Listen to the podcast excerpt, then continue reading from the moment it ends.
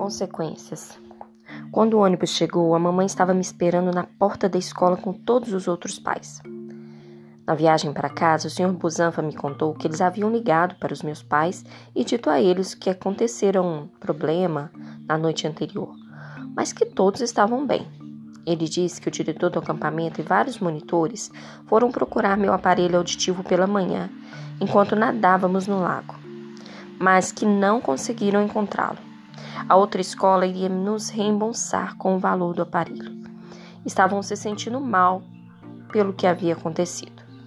Eu me perguntei se o Ed teria levado o aparelho com ele como um tipo de recordação, algo para se lembrar do ogro. A mamãe me deu um abraço apertado quando desci do ônibus, mas não me encheu de perguntas como imaginei que faria. Seu abraço era bom e eu não me afastei como as outras crianças estavam fazendo com seus pais. O motorista do ônibus descarregava nossas malas e fui buscar a minha. E mamãe conversava com o senhor Busanfa e a senhora Rubim, que tinham ido até ela. Enquanto eu puxava a bagagem até eles, um monte de crianças, que em geral não falava comigo, acenava e me dava tapinhas nas costas, conforme eu ia passando por elas. Está pronto? perguntou mamãe quando me viu. Ela pegou minha mala e não tentei impedi-la. Tudo bem se a carregasse.